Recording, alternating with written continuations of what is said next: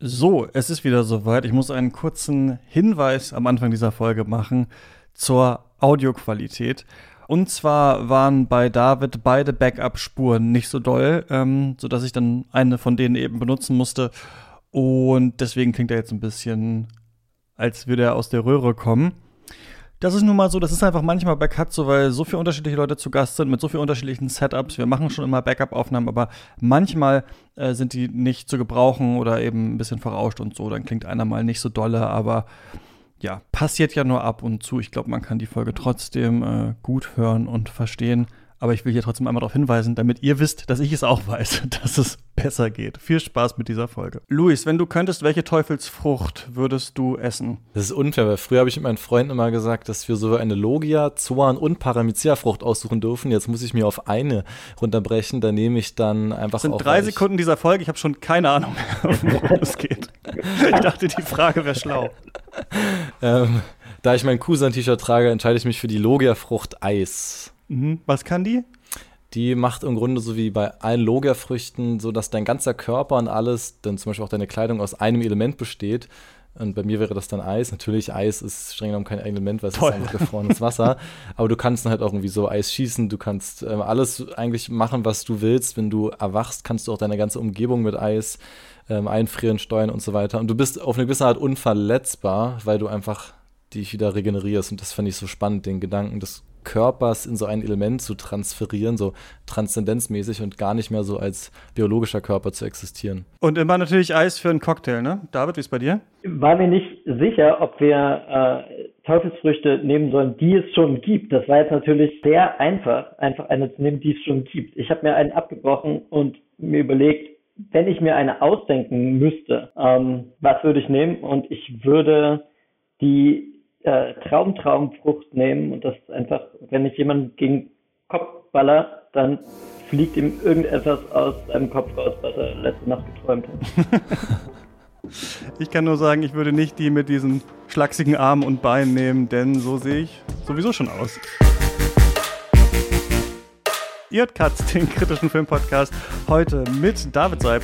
Ja, hi. Luis Derfert. Ahoi. Und wir sprechen über One Piece. Ich bin Christian Eichler. Josh!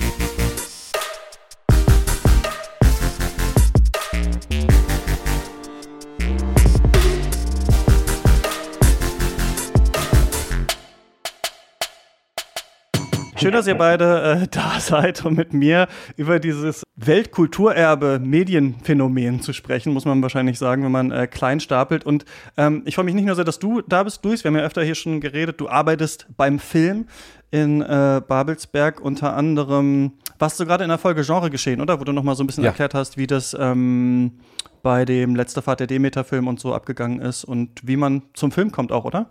Zum Beispiel, also so ein bisschen wie es ist, in diesen verschiedensten Positionen beim Film zu leben, zu existieren und wie ich da hingekommen bin in meiner langen Karriere als 27-Jähriger.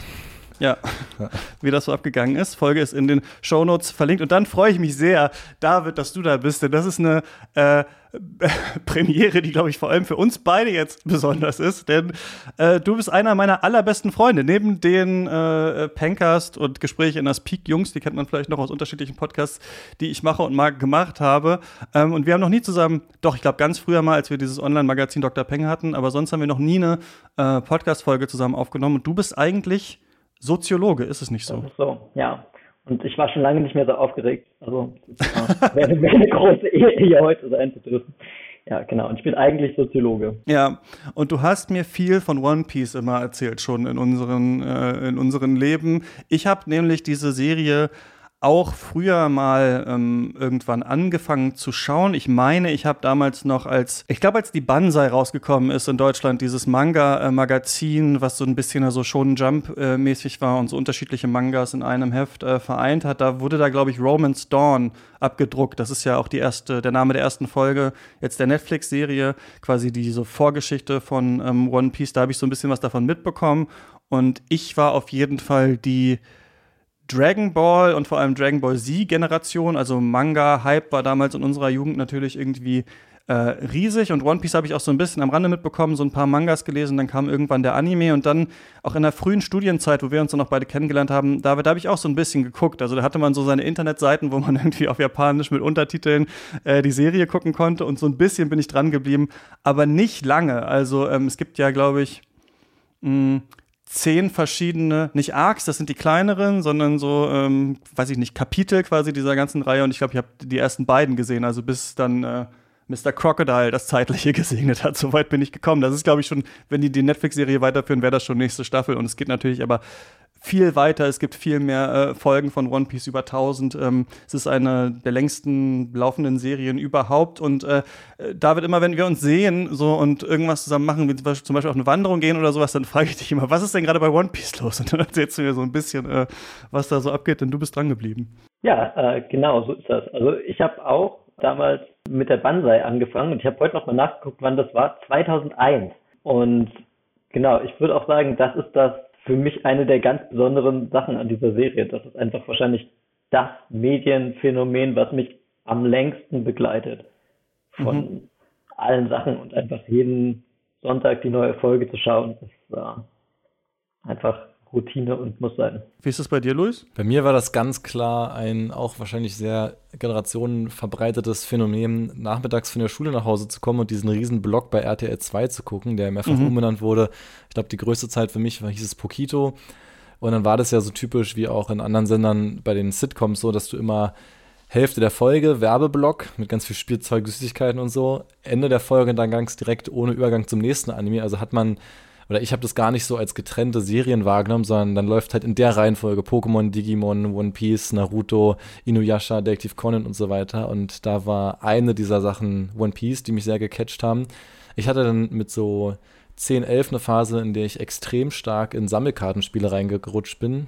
Yu-Gi-Oh! und Magic waren, glaube ich, so die Vorreiter. Und dann hatte ich auch sehr schnell entdeckt, dass das in Deutschland sehr unterrepräsentierte und leider auch frühzeitig beendete TCG von One Piece mich auch total gecatcht hat mit irgendwelchen Spielen auf der Wii und PSP habe ich dann so einen übertransmedialen Einstieg in dieses Franchise gewagt und mich später entschieden, nachdem ich das jahrelang eben so divers äh, ähm, es ist verzerrt habe, dass ich dann nochmal wirklich ganz klassisch von vorne Kapitel 1, Folge 1 angefangen habe und seitdem halt immer mal wieder mehrfach durchgeguckt und durchgelesen. Es gibt ja dann auch noch 14 Kinofilme dazu und einfach aufgesogen habe und irgendwie feststecke in diesem fiktiven Universum. Was ist denn die Faszination davon. Also ich weiß noch, ich fand das, vielleicht erzählt man mal kurz, worum es geht. Es geht ja ähm, äh, um äh, in, dieser, in dieser Serie um Piraten und es ist so eine, ja, Manga-Anime-Serie, ähm, wo es darum geht, immer besser zu werden, irgendwie seiner Bestimmung nachzukommen. Und ich finde so ein bisschen eigentlich, als ich es jetzt wieder gesehen habe, vor allem die Realadaption dachte ich, dass es schon auch mit so einer Pen-and-Paper-Gruppe ganz gut zu vergleichen ist. Man hat irgendwie ganz klare Figuren, die haben ganz klare Geschichten, die wollen unbedingt ihr Potenzial ausleben. Jeder hat so eine ganz persönliche, in der Kindheit verwurzelte, eigentlich tragische Geschichte, warum er oder sie der oder die Größte in irgendwas werden muss. Und die leben halt in so einer fiktiven Fantasy-Piratenwelt, wo ein äh, ja, Pirat seinen Schatz, das One Piece auf der Grand Line, so einer ominösen Route um die Welt irgendwie versteckt hat oder äh, so einem Gebiet. Und die sind eigentlich noch ganz jung und ja, nehmen kein Blatt vor den Mund, versuchen sich da irgendwie durchzuschlagen und wie auch in so einem Rollenspiel oder vielleicht auch in einem Märchen früher kommen immer mehr Leute dazu. Hat so eine Gefährtenschaft. Nakama ist ja das Wort, das irgendwie One Piece so krass definiert. Und dann gibt es nicht so ein Monster of the Week, aber schon immer auch verschiedene Kulturen, die bereist werden und unterschiedliche Hierarchien, die man dann sieht. Und das ist immer so ein bisschen der Ablauf von One Piece, oder? Man kommt in eine neue Welt, muss erstmal verstehen, was ist jetzt hier eigentlich los. Und dann muss man wahrscheinlich,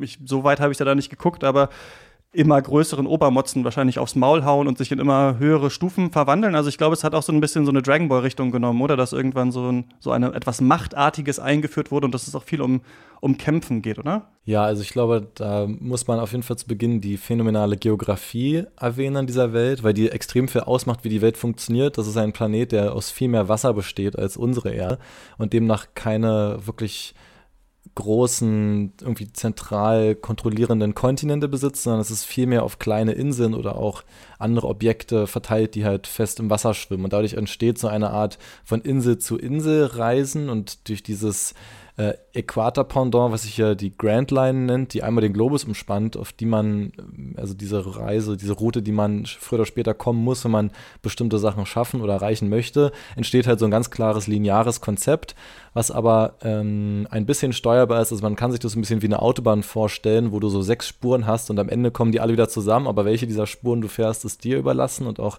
deinem Navigationsteam.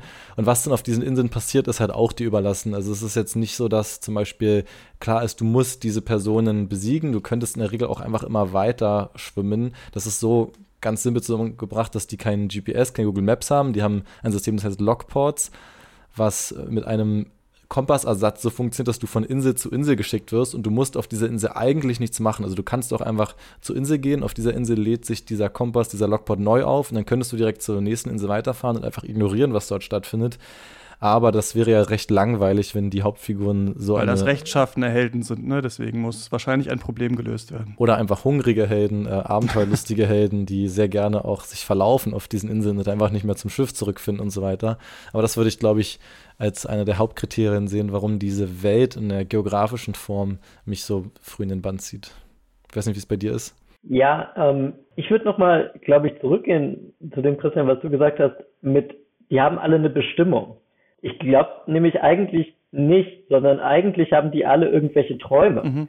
Ähm, und das ist als was anderes. Also die sind nicht damit geboren, dass sie irgendwie irgendwas machen müssen oder so, sondern eigentlich ist das Prinzip ganz oft, dass sie sich davon lösen, ähm, was sie mal so machen mussten und wo sie so reingeboren sind, mhm. sondern die wollen irgendetwas erreichen und sie können davon auch abweichen und sagen, ja, wir machen das später, wir machen jetzt erstmal was, was für dich wichtig ist oder so.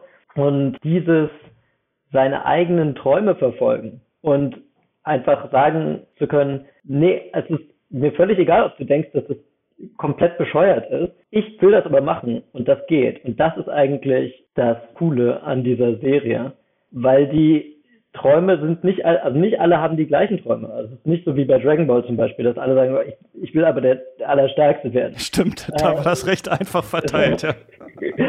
ähm, sondern das, das könnte sein, ich will eine Karte der Welt, der, der ganzen Welt zeichnen. Oder bei Luffy eben, ich will der König der Piraten werden. Oder ich will, ähm, was weiß ich, den Ein legendären Ozean finden. Ozean finden. Ja. Genau. Äh, oder all, alle möglichen Dinge, also ganz, ganz unterschiedlich.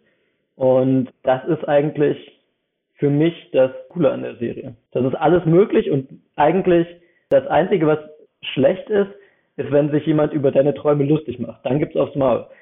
So, alles andere ist eigentlich okay. Ja, stimmt. Also gut, Bestimmung vielleicht nicht, aber es hat so eine, finde ich, einerseits Pen and Paper und dann immer mitgedacht auch so Sitcom-Logik natürlich. Ne? Also die Charaktere, die Figuren sind recht stark geprägt. Ich fand bei One Piece immer mhm. ganz interessant, wenn die ähm, auch aufgetrennt werden und dann zweimal woanders zusammen sind. Man weiß irgendwie immer, wenn dann jetzt Sanji wieder dazukommt und so und zum ersten Mal diesen Typ sieht, mit dem die anderen irgendwie jetzt schon seit, weiß ich nicht, 20 äh, Folgen kämpfen, dann wird er wahrscheinlich das und das sagen oder er wird das und das nicht verstehen oder sowas. Also ich finde, die Serie hat oder zumindest zu dem Teil, den ich gesehen habe, vielleicht gibt es dann später stärkere Charakterentwicklung, die ich, nicht noch, die ich noch nicht mitbekommen habe. Irgendwie ein klares so Figurenarsenal und man lässt sich darin auch so ein bisschen fallen, weil es schon auch eine sehr komödiantische äh, Serie ist, oder? Also ich weiß nicht, ob das später ernster wird. Könnte ich mir auch vorstellen, könnt ihr mal erzählen. Aber ich habe das immer so und auch als ich dann jetzt noch mal in Anime-Folgen reingeschaut habe, nachdem ich die Realverfilmung gesehen habe, dachte ich, wow, das ist schon eigentlich echt witzig gewesen. Auch visuell einfach witzig und albern und ulkig auch diese ganze Geschichte. Absolut. Also es spielt auch da eine große ähm, großes Kriterium rein, was halt sowohl im Manga als auch dann in der be be ähm, bewegten ähm, Umsetzung der An des Animes eine große Rolle spielt oder zumindest irgendwie auch so ein bisschen das Klischee ist, dass dort die Figuren extrem schnell zwischen den Extremzuständen von Emotionen hin und her springen können. Also wenn dort geweint wird, dann ist es nicht nur eine leichte Träne, während man irgendwie eine halbe Zigarette im Mund hat, sondern wird halt wirklich der Mund bis zum äh, Kehlkopf aufgerissen und die Tränen strömen im Wasserfall raus. Und wenn gelacht wird, dann wird sich quasi selber. Stimmt, so nach hinten geworfen. Genau, da wird der Wirbel, die Wirbelsäule mal sehr stark beansprucht und man lacht sich wirklich alle äh, Zwerchfälle raus, die man hat. Und wenn jemand wütend ist, dann wird auch äh, jede Falte im Gesicht einmal angespannt. Und diese, diese Extreme, es wird auch von der Storyseite immer so bedient, dass das auch regelmäßig genug Gründe gibt, alle emotionalen Zustände einmal abzufrühstücken. Auf eine Art, die ich finde, sehr gut passt und überlegt gewählt ist und auch zu den Figuren passt. Also es ist kein keine, keine übertriebene Nervigkeit oder keine Form von Austauschbarkeit dieser Extremzustände, sondern irgendwie auch immer so gewählt, dass ich das auch vollkommen nachvollziehen kann, warum diese emotionalen Wechselsprünge stattfinden. Was natürlich in so einem wöchentlichen Modus nochmal besser funktioniert, wenn du halt zwei, drei, also das ist ja beim Manga so, dass einmal die Woche in diesem Shonen Jump Heft ein Kapitel rauskommt, aka für den Großteil der Welt mittlerweile online und das sind, ich weiß nicht, wie man das jetzt vielleicht, wenn man es auf A4-Seiten runterbrechen würde, nicht so viele Seiten. Und das konsumierst du dann wöchentlich. Dadurch hast du selten so einen komplett hintereinander wegkonsumierbaren Modus und es ermöglicht, glaube ich, auch eine ganz andere Form von Wechselsprüngen zwischen Emotionen, dass man dann auch mal eine Woche verdauen kann, wenn was ganz Ernstes passiert ist. Dann ist vielleicht ein kleiner Zeitsprung, nächste Insel und dann ist wenige Seiten später schon wieder die Mannschaft auf dem Boot und kann über was ganz Lustiges lachen und du hast auch selber die Zeit gehabt, diese emotionalen Wechselsprünge mitzumachen. Das ist jetzt bei der Netflix-Adaption natürlich nicht so einfach möglich gewesen, weil man hier eher acht einstündige Folgen hat, wo das immer wieder innerhalb der Folgen passieren muss. Ja, du beschreibst eigentlich dieses Serienphänomen, ne, wo ja auch drüber gestritten wird, ist das ist Bingen besser oder ist es besser, diese Folgen auf sich wirken zu lassen? Das kommt jede Woche tatsächlich? Gibt es da Pausen oder ja, leider ja. Okay. Der Schöpfer Oda Ishiro ist leider ein großer Workaholic und überarbeitet sich konstant, ähm, lebt auch auf eine, weil er wahnsinnig reich ist, kuriose Art, relativ simpel und auch arbeitet immer noch zum Großteil alleine bei dieser, beim Erschaffen dieses Projektes und sagt immer, ja, er schläft irgendwie nur vier Stunden und er hat noch so viel vor und das Ding sollte ja eigentlich gar nicht so groß werden und er arbeitet jetzt halt 26 Jahre am Stück daran. Und anfangs hat man so einen Schnitt von knapp unter 50 Kapiteln pro Jahr. Und jetzt ist man, glaube ich, bei so 35, was auch dazu geführt hat, dass er mehr und mehr involviert ist in Beiprodukte, dass inzwischen die Filme auch deutlich ernster genommen werden. Ich glaube, jeder, der mal irgendeine Form von einem Anime gesehen hat, weiß, dass die Filme meistens so ein bisschen billige, jetzt nicht Spin-offs sind, aber die spielen nicht im Kanon, die sind von komplett mhm. anderen Teams erstellt. Das sind dann so Direct-to-DVD-Releases, die jetzt auch oft einfach Copy-Paste-Animationen vom Anime beinhalten. Und die letzten vier, fünf Kinofilme von One Piece sind wesentlich größer aufgezogen worden, sind von Oda supervised, spielen auch große Box-Office-Rekorde, auch in Deutschland mit großen, großen Crunchyroll-Screenings ein. Der ist auch in teilweise in Videospielen beteiligt. Oda war jetzt auch sehr involviert in die Netflix-Adaption. Also sein Aufgabenfeld wird halt auch immer, immer größer. Ähm, und er hat dann auch öfters schon Fälle, wo er gesagt hat, ja, ich bin irgendwie im Krankenhaus und muss mal eine Woche aussetzen, dann mache ich direkt weiter für euch. Und das ähm, glaube ich bei den meisten so, dass man eher Angst hat, dass er irgendwann stirbt und sich überarbeitet. Und ich, aber gleichzeitig hat dieses äh, Projekt, also dieser Modus, einmal die Woche Kapitel, das hat irgendwie so abverlangt von diesem, von diesem Schöpfer.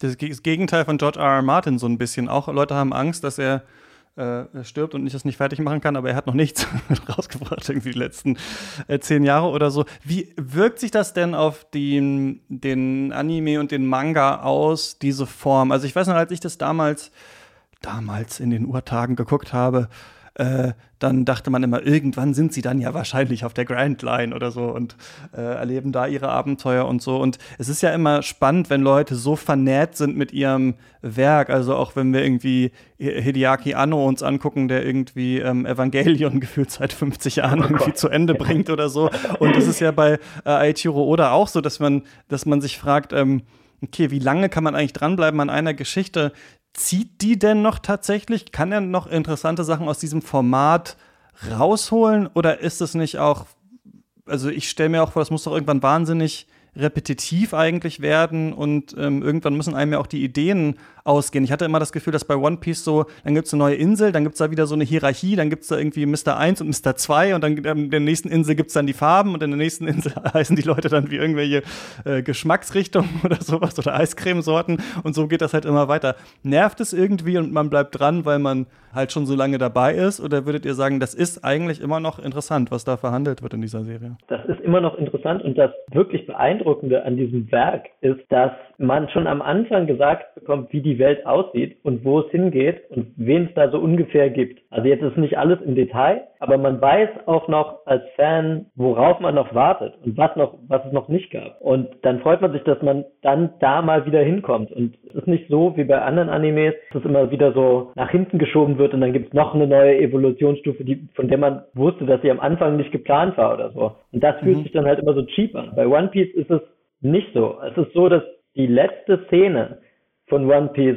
hatte oder anscheinend schon von Anfang an im Kopf. Und es ist klar, es geht dorthin und es gibt sozusagen die vier Emperor und so. Und man, man weiß, okay, jetzt hat man schon drei gehabt. Also ich habe eher das Gefühl, oh Gott, jetzt jetzt geht's langsam zu Ende.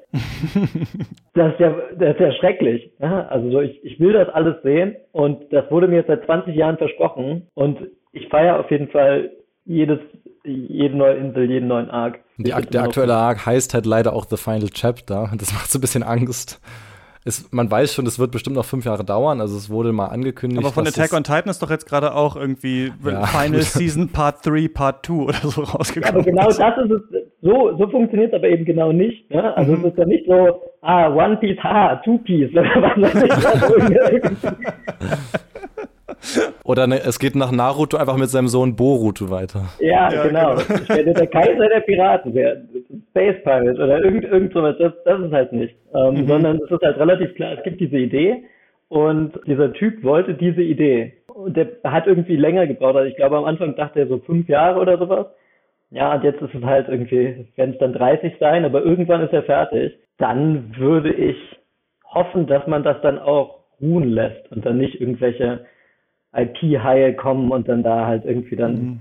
den, den Sohn von Luffy aus, äh, also irgendwie, ne? So das, das wäre ganz das furchtbar, weil. Das darf auf keinen Fall passieren, ja.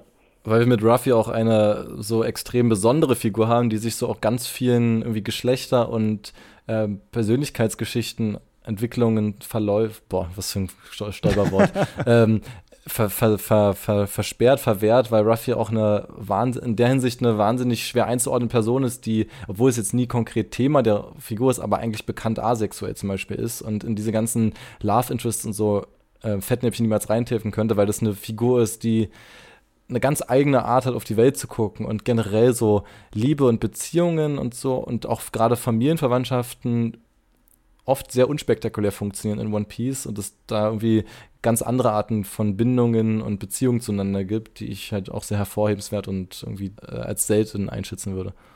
Mhm. Wobei man ja sagen muss, mit, also was Familie angeht, ähm, das gibt es schon, aber das funktioniert mhm. halt anders als Familie sonst so funktioniert. Also es ist nicht so stark definiert über irgendwelche biologischen Verwandtschaften zum Beispiel. Das ist eigentlich völlig egal, ja, sondern eben dieses Nakama-Konzept und es gibt ja auch schon irgendwie Ace und, äh, und Gab und so, die halt irgendwie Familie sind und da ist irgendeine Beziehung da. Aber ja, es ist halt alles außerhalb von so verschiedenen Normen, die man halt so hat. Und was ich auch nochmal erwähnenswert finde, ist einfach die Vielfalt an Charakteren, die durch diese Welt läuft und die schon auch von den Charakteren selbst halt irgendwie lustig oder absurd gefunden werden, aber eigentlich immer da sein dürfen. Also alle, ja, also es ist halt eine Welt, in der alle mitmachen können. Ja, und das ist also wirklich, wirklich sehr, sehr stark, finde ich. Will dir jetzt nicht die Pistole auf die Brust legen, David, aber du als Soziologe, ja. was sind das denn für Gesellschaften, die man da so, also ohne jetzt das zu spoilern oder so, aber mich würde mal interessieren, hält einen das auch bei der Stange, irgendwie diese verschiedenen ähm, Inselwelten irgendwie zu sehen und sich zu fragen, wie, wie sind die hierarchisch geordnet und so, das stelle ich mir irgendwie ganz interessant vor, oder ist das irgendwie immer nach dem, nach dem gleichen Schema? Nee, also die, ich würde sagen, rein gesellschaftlich ist das so spannend nicht. Also es sind ziemlich viele Monarchien, dabei.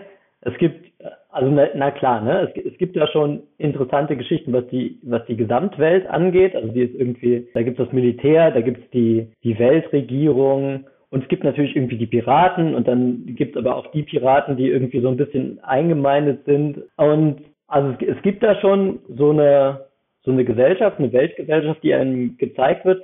Die ist aber jetzt bei den Inseln jeweils nicht so stark ausgeprägt, würde ich sagen. Also das sind halt eigentlich relativ simple, äh, simple Geschichten. Aber was die einzelnen Charaktere angeht, ist es halt einfach unfassbar. Also ich meine, da läuft ein Skelett rum, dann gibt es da so einen kleinen äh, Elch-Menschen, einen Cyborg, irgendeinen Samurai, einen Gummimenschen. Wen haben wir noch mit? Also das ist, das ist nur sozusagen das, das Hauptboot. Und was halt auch cool ist, ist, dass diese Charaktere auch immer wiederkommen. Also Mr. Mhm. Crocodile, ne? Mhm. Äh, ist immer noch am Start. Buggy, ah, der, war gar nicht gestorben. Aha. Buggy, der fucking Clown, ist immer noch am Start. Nach tausend Folgen gibt's den immer noch. Und das ist einfach diese Vielfalt ähm, an den einzelnen Charakteren. Das ist wirklich beeindruckend. Also Gesellschaftsentwürfe gar nicht so, so wahnsinnig spannend, aber was die Charaktere angeht, schon gut. Okay, ich wollte diesmal nämlich so ein bisschen länger über die eigentliche Sache sprechen, bevor wir in die Adaption jetzt reingehen. Normalerweise ist es so, wenn wir solche Folgen machen, also ich erinnere mich daran, dass wir mal über diese zwei neuen Sailor Moon Filme gesprochen haben und dass wir mal über die Cowboy Bebop Adaption gesprochen haben und da kommt dann meistens erstmal nichts mehr. Also zum Beispiel Cowboy Bebop, das wurde ja dann direkt gecancelt. Netflix ist recht schnell äh, darin zu entscheiden, ob man die Serien weiterführt oder nicht. Und äh, das hatte ich jetzt eigentlich auch so bei One Piece erwartet, als ich gesehen habe, die machen eine äh, Realfilm-Adaption. Es ist so ein internationaler Cast irgendwie mit dabei, aber das Ganze findet auf Englisch statt. Ähm, man hat sehr viele Sets gebaut, man hat sehr viel Geld in die Hand genommen. Also es ist, äh, was so den Folgenpreis angeht, glaube ich, teurer als die späteren Staffeln Game of Thrones. Also es sind so 18 Millionen äh, Dollar pro Folge, die man hier ausgegeben hat. House of the Dragon sind, glaube ich, 20 Millionen. Ich glaube, Herr der Ring war irgendwie 58 Millionen oder so. Also es ist eine der teureren Serien, würde man mal sagen, die man jetzt hier gemacht hat. Und ich fand das recht mutig von Netflix, das zu machen, weil ich nach Cowboy Bebop so ein bisschen dachte, naja, was wollen sie jetzt hier ähm, eigentlich äh, wie adaptieren? Das äh, schießen sie doch dann wieder ab, nachdem das dann bei der Kritik durchgefallen ist. Aber das ist nicht passiert. Also viele Fans fanden das ganz gut. Das hat auf Rotten Tomatoes und Metacritic bei diesen User-Wertungen höhere als bei den Kritikern. Das ist immer nur bei manchen Sachen so. Oft, gerade bei solchen bei Fans umstrittenen Sachen äh, wird da gerne mal Review-bombt und deswegen kam jetzt auch raus, dass sie eine zweite Staffel machen wollen von dieser Serie. Acht Folgen sind jetzt auf Netflix gelaufen und die fassen 100 Manga-Kapitel, glaube ich, zusammen oder 100 Anime-Folgen. Gut, das war ja früher mal so gleich, ne? Irgendwie Folge und äh, äh, Kapitel. Also es ist wohl so, dass man, also dass es sehr, sehr gestaucht ist. Das bedeutet, man würde jetzt nicht äh, 1000 Folgen Netflix-Serie hier draus machen, sondern ähm, als ich das gesehen habe, dachte ich auch, ah krass, hier werden ja richtig viele Geschichten äh, abgehandelt in den ersten äh, paar Folgen. Und ja, was kann man noch dazu erzählen? Es ist sehr, es hat so einen starken Cosplay-Look auf eine Art. Also ich glaube, die, man ist sich irgendwie bewusst, dass man das nicht komplett ins Reale ziehen kann, sondern dass manche Figuren einfach besonders bunte Haare haben müssen oder besonders irgendwie verrückte Bärte. Die Serie ist recht bunt. Man sieht, dass es ein äh, hohes Ausstattungs Budget hier gegeben haben muss. Also wenn wir zum Beispiel in diesem Restaurant da in der Baratie sind, äh, dann merkt man, ah krass, hier wurde richtig viel tatsächlich auch gebaut. Man merkt aber auch immer, dass sich dahinter nicht so viel mehr befindet. Ne? Also gerade in Innenräumen merkt man meistens, kommt einfach so weißes Licht von außen raus. Also ich finde, es hat auch so ein bisschen so einen aufgestellten äh, Charakter. Ja, und dann hetzen wir hier natürlich dann durch diese ersten äh, Folgen. Und der Cast, ähm, den fand ich recht beeindruckend irgendwie an diesen tatsächlichen Figuren dran. Aber trotzdem kann ich nicht empfehlen, das zu schauen. Luis, ich glaube, bei dir ist es anders. Ich glaube, du warst ziemlich begeistert davon, oder? Ja, ich fand auch äh, besonders das Casting extrem gut gelungen. Und also wirklich explizit erstmal nur Casting getrennt von Performance, weil ich mir vorstellen kann, wie sowas steht und fällt damit, ob du halt bestimmte ikonische Figuren halbwegs. Sehr ausdrucksstarke Gesichter irgendwie, ne? Ja. Also, das, da, man kann natürlich offensichtlich nicht so spielen, wie das im Manga ist. Aber ich fand es schon erstaunlich, finde ich, wenn man die nur sieht, dass man denkt, ah ja, das ist Zorro irgendwie. Ja. Und auch die irgendwie es hinkriegen mit so, jetzt muss man irgendwie mit so schwer fassbaren Begriffen arbeiten, aber so den Vibe von solchen, Figu von solchen fiktiven Figuren, die man ja nur in bestimmten Momenten äh, mit genau einer gewissen Mission gezeichnet gesehen hat, das trotzdem irgendwie hinkriegt, dass man den folgen kann und dann halt auch ja, bestimmte Bärte und bestimmte Frisuren muss man, glaube ich, auch erstmal so souverän überliefern, dass man halt auch sagt, ich sehe, meine Figur ist halt arschcool und ich sehe jetzt so aus. Oder das ist jetzt nicht lächerlich oder so. Oder ja, ich bin jetzt halt ein Fischmensch. So, ich glaube, das ist auch ähm, eine gewisse Überzeugung, die dahinter stehen muss, das so durchzubringen. Performance-technisch also fand ich halt, dass man bei manchen gemerkt hat, also dieser Inaki Godoy, Hauptdarsteller von Ruffy, war halt 18, als er angefangen hat. Und das ist natürlich ein sehr junges Alter für so eine große Rolle. Viele, also man hat hier fast keine Menschen, die nennenswerte Credits im, im Schauspielbereich mhm. irgendwo hatten. Und man verlangt hier wahnsinnig viel ab in dieser Staffel. Das soll jetzt nicht wie eine, keine Ahnung, apologetische Schutznahme stehen. Ich fand halt die Performance an manchen einfach nicht so mega gut und sicherlich ausbaufähig. Ähm, gerade bei Leuten, die etwas jünger sind, aber insgesamt jetzt auf, auf keinem Level, dass ich es irgendwie schlecht nennen würde. Also ich fand, ähm, immer noch, dass es halt auf jeden Fall funktioniert. Schauspieltechnisch, das Casting fand ich hervorragend. Ich fand die ganzen Strukturänderungen, was jetzt irgendwie Stauchung, ähm, Neustrukturierung der Episoden und Handlungsbogen geht, total nachvollziehbar und hm, würde ich als gelungenes Wagnis bezeichnen. Ich war extrem positiv überrascht und meine feurige Skepsis und schlechte Laune wurde sehr schnell umgewandelt in okay, es ist auf jeden Fall ähm, ein Weg gewählt worden, diesen Zauber, diese fiktive Welt und das ist ja auch wieder so ein, weiß nicht, so ein Schmeißbegriff Worldbuilding, aber es ist etwas, warum ich One Piece halt so schätze und so liebe, was hier auf jeden Fall, wo sich, was sich angenommen wurde und eine Art, auf eine Art umgesetzt wurde, mit der ich nicht gerechnet hatte. Also das finde ich schon manchmal sehr realistisch und sehr jetzt nicht unbedingt grau, aber auf ein, also wie du schon gesagt hast, es ist an sich bunt, aber es ist nicht immer alles überall voller Farben und alles voller Sonnenstrahl und Extremshots. Es ist auch manchmal einfach Sand zu sehen und einfach eine Steinwand oder so. Und damit habe ich irgendwie nicht gerechnet, dass es so mit den Füßen auf dem Boden sein wird. Auch was so Extremzustände angeht, geht man hier deutliche Schritte zurück und das hat mich erst irritiert, aber ich würde sagen, es funktioniert auf eine Art und das fand ich ähm, schon auch sehr gut. Ja. David, was sagst du dazu? Ja, also ich habe jetzt noch nicht ganz so viel davon gesehen. Ne? Erst vier Folgen. Was ich sagen muss, ist, äh, nach den vier Folgen habe ich gedacht, ja, okay, ich konnte es mir angucken. Das war schon mal das Erste, ähm, was, womit ich überhaupt nicht gerechnet hatte. Ich dachte eigentlich äh, nach der ersten halben Folge, okay, das kann nicht weitergehen. ähm, aber doch, es geht. Also man, man kommt rein. Ähm, aber ich habe trotzdem, glaube ich, zwei ganz große Kritikpunkte, die nicht weggehen. Das eine ist, warum existiert das überhaupt? Also jetzt mal abgesehen von dem finanziellen Grund, aber so, es ist diese, diese Geschichte, warum wird die jetzt nochmal genauso erzählt? Also die Änderungen sind ja schon da, aber ziemlich gering. Also es ist schon, ist schon sehr nah eigentlich äh, am Original. Und warum was ist, was ist sozusagen der Kick, den, den mir das geben soll. Und sage ich jetzt natürlich auch als jemand, der sozusagen damit aufgewachsen ist. Ne? Also 20 mhm. Jahre habe ich das jetzt gehabt und ich, ich komme sozusagen nicht nochmal zurück. Okay, kann natürlich sein, das holt jetzt eine neue Generation ab. Aber das ist sozusagen ja gewissermaßen außerhalb von der Umsetzung. Und was aber die Umsetzung angeht, das, was ich so schade daran finde, ist, dass es alles aussieht wie Theater, wie Kostüme. Und das, was ich eigentlich an der äh, an One Piece so schätze, ist diese dieses Gefühl von Freiheit und von Abenteuer und von Authentizität. Und das ist in der Serie eigentlich nicht so. Ich sehe dort halt Leute in One Piece Kostümen, wie du gesagt hast, so Cosplay, ne? Und das wirkt alles so hingestellt. Und dadurch wirkt es auf mich alles sehr, sehr eng.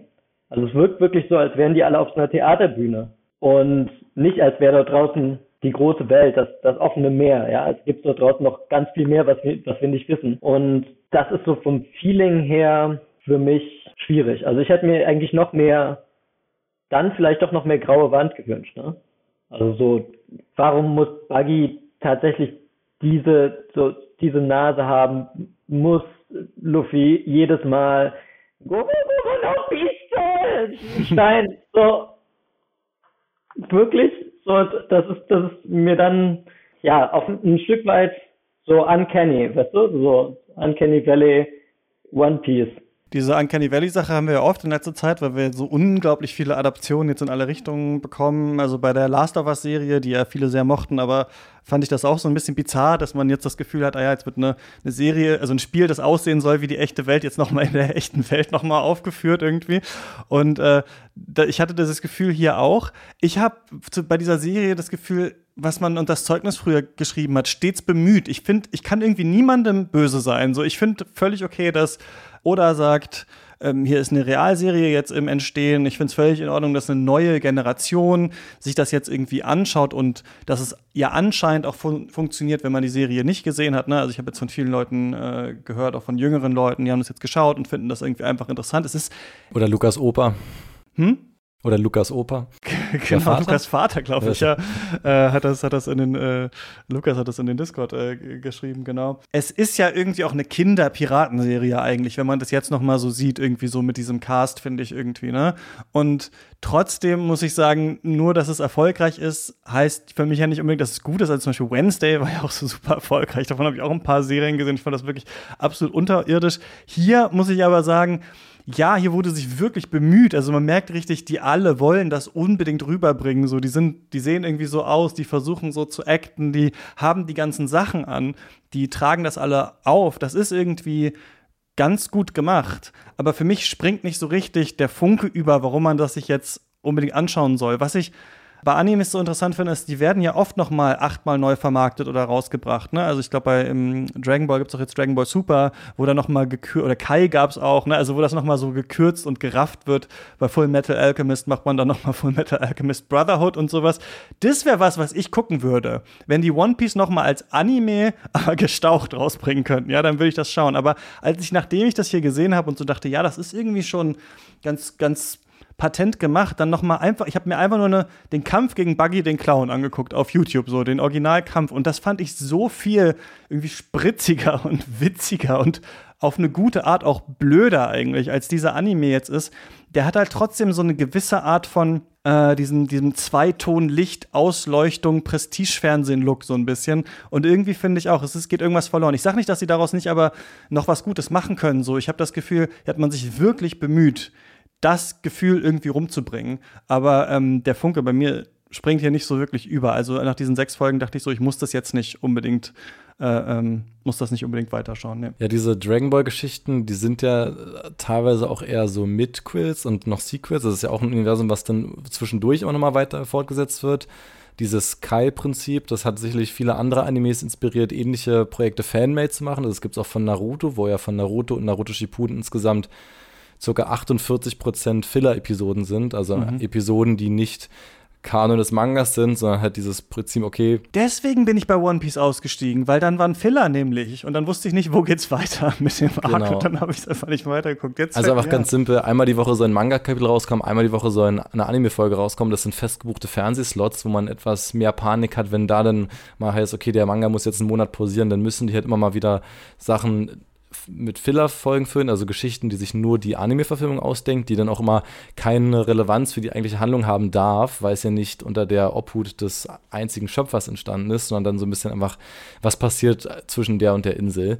Ähm, das Schlimmere finde ich aber noch, wenn es halt gepaddet wird, also wenn die Folgen einfach wahnsinnig gestreckt werden. Du hast anfangs ja mal dieses kurzes Verhältnis angesprochen, von wegen, man ist jetzt bei dem und dem Stand, was Anime-Folgen und Kapitel angeht. Das ist ein, eine Wechselwirkung, die immer wieder schwankt, dass man sich zwischendurch fast schon freuen muss, wenn mal immerhin ein Kapitel in eine Folge gepackt wird, weil es halt, wie gesagt, eigentlich nicht so viele Seiten sind. Eine Anime-Folge geht da im Schnitt 20 Minuten und das wird dann teilweise schon extrem ausgedehnt mit Reaction Shot, Reaction Shot, Reaction Shot, Flashback, dann darf der noch wir, mal das aussprechen. Noch aus, aus Dragon Ball im Fernsehen, ne? ja. dass wir so dachten, jetzt schieß doch mal die Genki Dame ab. Ist das immer, ist das immer noch so auch bei One Piece? Ähm, es ist leider auch so, es wird immer mal besser, mal schlechter, weil die halt dann irgendwann eingesehen haben, dass du dann auch mal die Anime pausieren musst. Das ist heutzutage, wo es vielleicht nicht mehr so stark vom Fernsehen abhängt, vielleicht besser. Ich glaube, den Großteil der Welt guckt das jetzt inzwischen über Crunchyroll.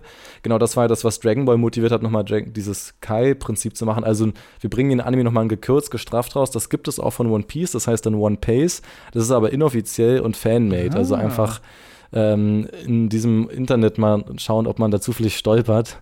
Und dann sind das ziemlich stark zusammengefasste äh, Arcs, die man dann so ein bisschen in, weiß ich nicht, mittlerer Spielfilmlänge ah, gucken kann. Das ist was für mich. Ich lese hier gerade. Aha. Und Gut, dass wir die genau, Frage es ist aufnehmen. ja auch eine ewige Diskussion in Fankreisen, äh, ist jetzt äh, der Kanon das Allerheilige, weil streng genommen gibt es halt viele, die sagen, ich gucke nur den Anime und lese nicht den Manga. Also ist für mich der Anime-Kanon. Und dann ist es zum Beispiel auch da schon eine Frage, hm, das ist aber im Manga so und so. Und dann sagen die, ja, aber das interessiert mich ja nicht, weil ich ja nicht den Manga lese. Und das ist dann per se schlecht oder gut. Auch eine Debatte, die ich für mich das erste Mal so richtig doll bei dieser Netflix-Version führen musste, weil ich definitiv, ich habe schon mal ein Buch vorher gelesen, aber One Piece war jetzt das erste Mal, dass ich das Quellmaterial so gut kannte und so stark inhaliert hatte, dass ich mich in einer Position wiedergefunden habe, nicht so richtig zu wissen, wie objektiv kann ich jetzt bei der Bewertung sein. Also das ist mir bisher noch nie so gegangen, auch wenn ich vielleicht mal Harry Potter, ich glaube, ich habe bis Harry Potter so vier irgendwo gelesen und dann auch die Filme geguckt und auch mal den Hobbit und so. Aber es waren nie Franchises oder Medienlandschaften, in denen ich vorher wahnsinnig investiert habe. Wo du selber war. hättest verfilmen können, wenn sie dir das Geld gegeben haben, hätten. Äh, also auch, das ist mal kurz als Einwurf, ähm, als Lanzebrechung für das Argument, warum gibt es das?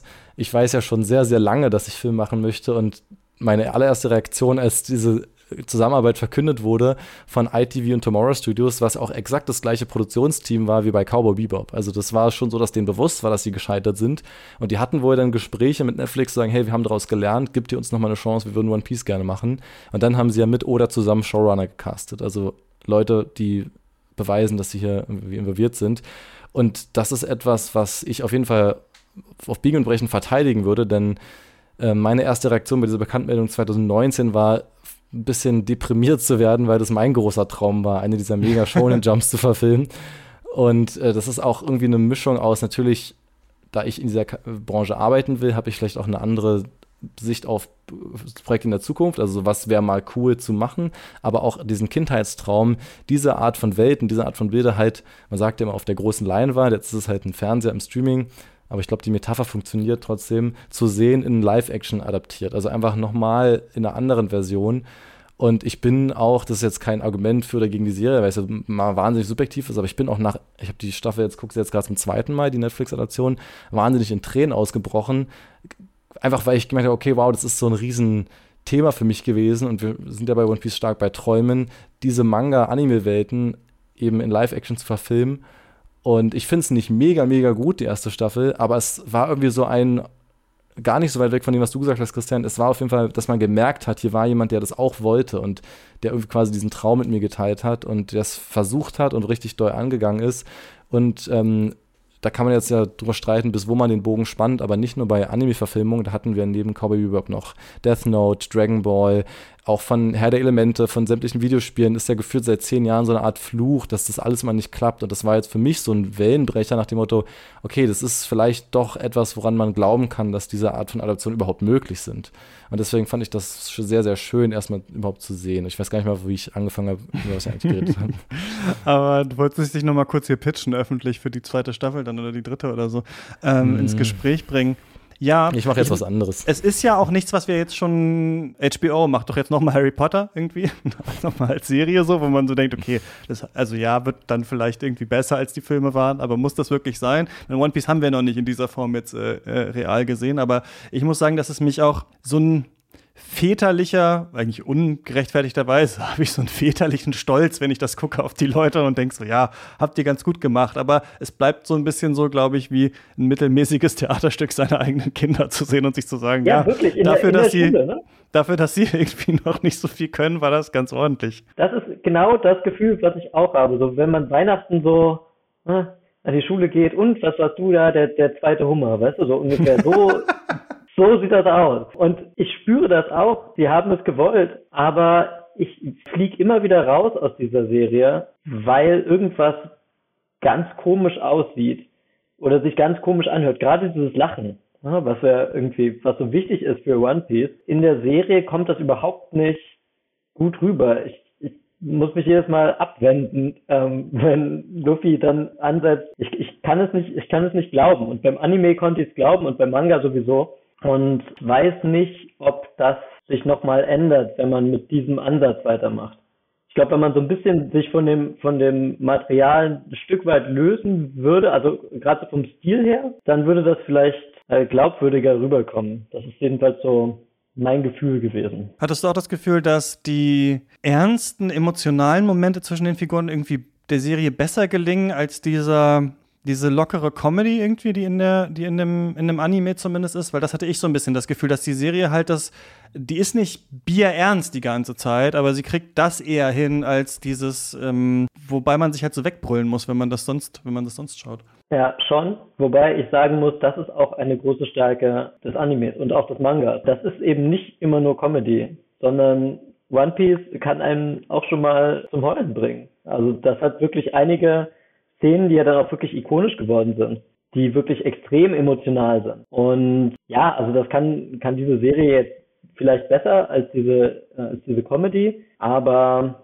ja, so ins, insgesamt gibt es eben so Sachen, die halt die man, glaube ich, in dieser Realverfilmung nicht so gut machen kann und es dann vielleicht auch nicht äh, hätte probieren sollen, das so nah zu machen. Also dann vielleicht irgendwie ein bisschen anders damit umgehen. Also zum Beispiel Usops Nase. Ein Glück, ist es nicht so eine lange Nase geworden, ja, sondern so, es ist völlig okay für mich, dass diese, dass diese Figur keine lange Nase hat und dadurch einfach nicht komplett scheiße aussieht die ganze Zeit.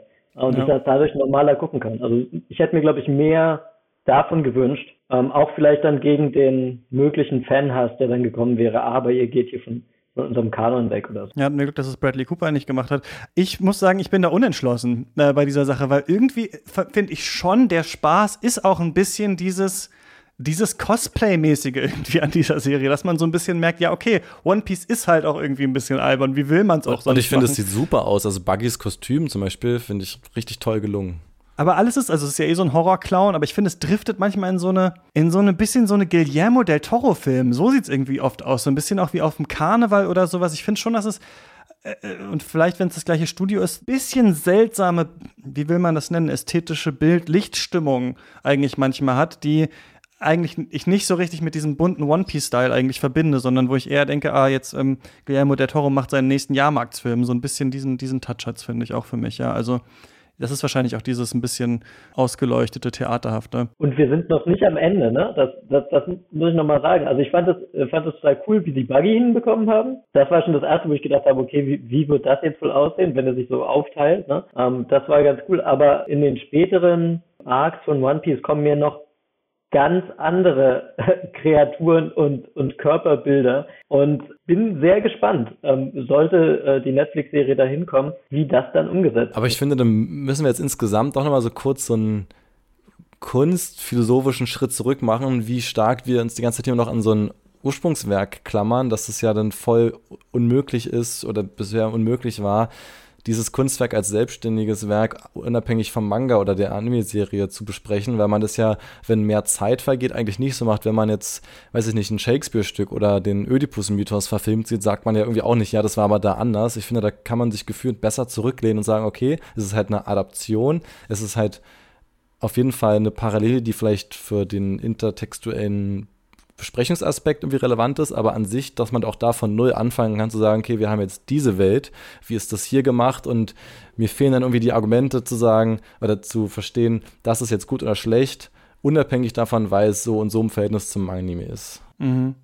Naja, ich glaube, man fragt sich ja, was macht das, was man schon kennt, aus und was versucht jetzt die Serie daraus zu machen, weil man sich ja schon recht sklavisch einerseits daran hält, aber sonst natürlich die Leute in Sets reinstellen muss und dann die Serie ist, wie gesagt, nicht so schlecht. Es ist nicht so, dass wir da nur Schuss gegen Schuss sehen oder sowas. Ne? Ich finde, da haben wir auch Kamerabewegungen, Kamerafahrten, so Trolley-Shots manchmal auch, wo es Luffy läuft auf so einem Tablett drauf und fährt dann das runter und sowas. Also ich finde, man hat sich da schon äh, Gedanken gemacht, wie man das äh, gestalten will, aber es hat sowas Museales vielleicht einfach und ich finde, das kann die Serie nicht so ganz abschütteln irgendwie, dass sie nicht so richtig diese Energie vielleicht aufbringt. Aber gut, wenn ich das jetzt außerhalb davon betrachten müsste, wenn ich mir jetzt vorstellen würde, ich würde das nicht kennen, ähm, wie One Piece ist, dann würde ich sagen, ich finde es ganz in Ordnung, dass man so eine ähm, große Fantasy-Piratenserie jetzt macht, die noch nicht so sonderlich tiefgründig ist. Aber ich glaube, ich würde es da auch nicht weitergucken. Für mich war jetzt nicht so viel äh, dabei, ähm, um da jetzt dran zu bleiben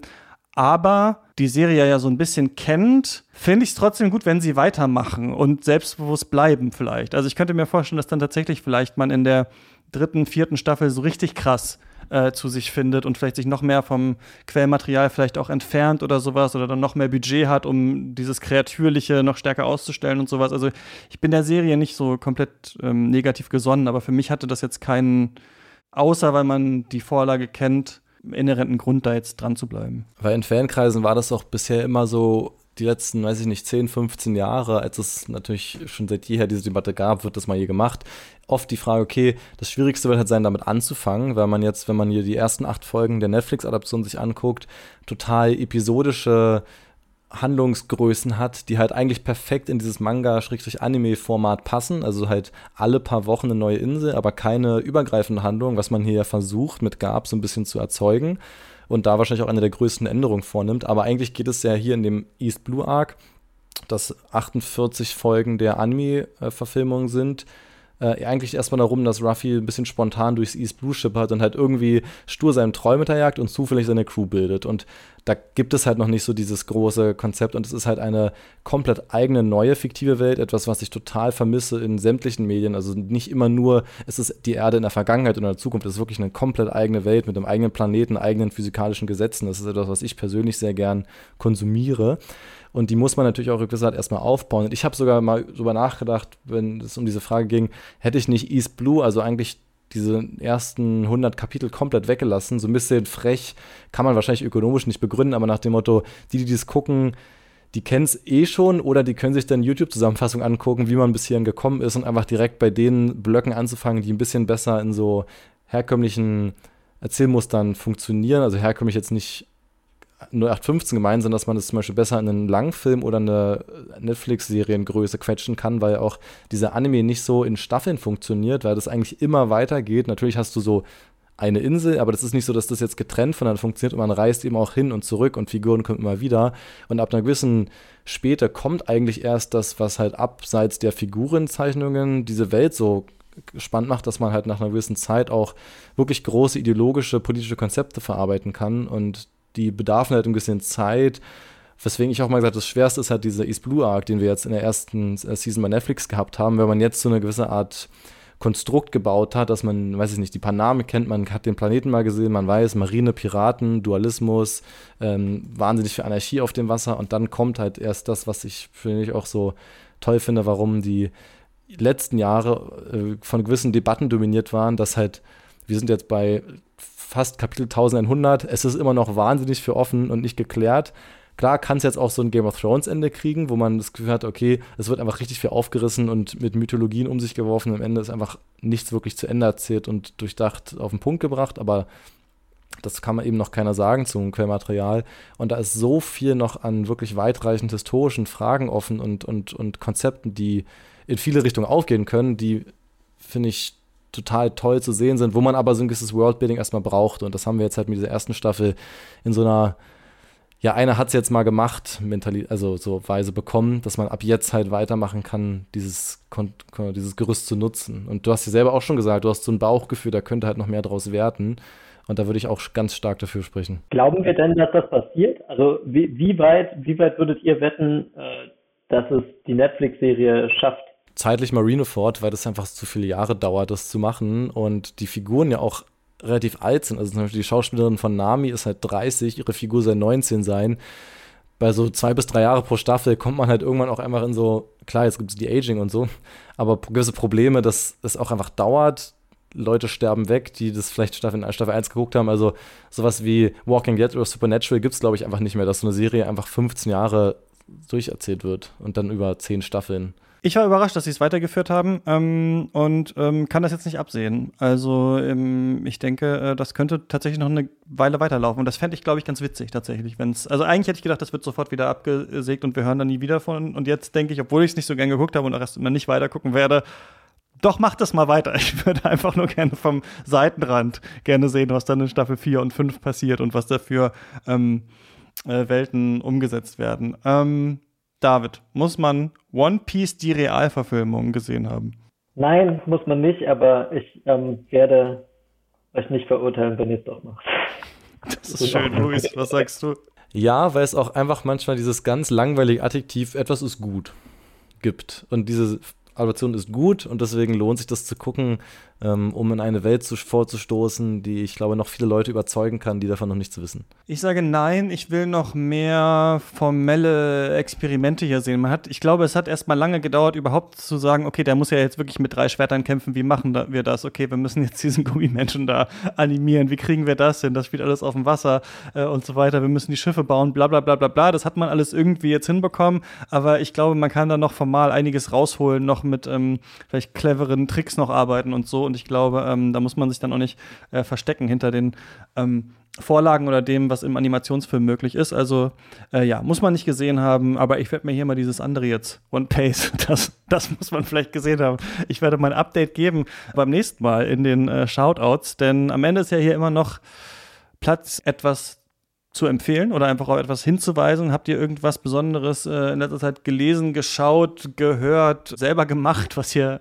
empfohlen werden soll? Luis. Das Beste, was ich zuletzt gesehen habe, war letzte Woche das Konzert von Sarah Larson auf Lollapalooza, was man jetzt bei Magenta Music nachgucken kann. Und äh, das ist eine tolle Performance-Künstlerin, die ich jedem empfehle, mal reinzuklicken. David, hast du irgendwas am Start? Äh, ja, ähm, wo wir es heute von Netflix-Verfilmungen hatten, die Sandman-Comics. Große Empfehlung. Also nicht nur Netflix-Verfilmungen, sondern auch epische, ein episches Original dass es sich wirklich lohnt, in Comicform zu lesen. Große Empfehlung. Ich habe mal wieder ein YouTube-Video gemacht. Ich habe ja länger äh, jetzt keine mehr gemacht, weil die Vorbereitungen, Leute, am Philosophie-Podcast laufen auf Hochtouren. Ich habe schon sehr viel aufgezeichnet, kann ich äh, sagen, im November geht es mit einem ganz neuen äh, Projekt äh, los. Deswegen habe ich meinen YouTube-Kanal ein bisschen auf Eis gelegt, aber jetzt wieder ein Video gemacht, das heißt Maschinen. Und es geht um unter anderem eine Dokumentation von Raul Jain, die mir wieder äh, in den Kopf gekommen ist. Äh, Machines heißt sie, da geht es um Fabrikarbeiter in der Textilindustrie in Indien.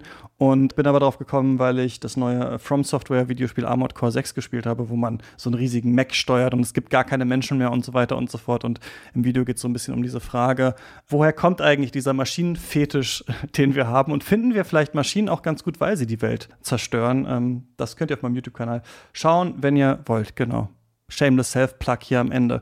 Nächstes Mal sprechen wir hier über den neuen Aki Kaurismäki-Film Fallen Leaves, hat glaube ich auch einen deutschen Titel, Fallende Blätter. Und ja, ich danke euch äh, beiden sehr, dass ihr mir äh, von eurer One Piece Liebe hier erzählt habt. Arigato. Und David, dass du dich in den Podcast getraut hast. Hi.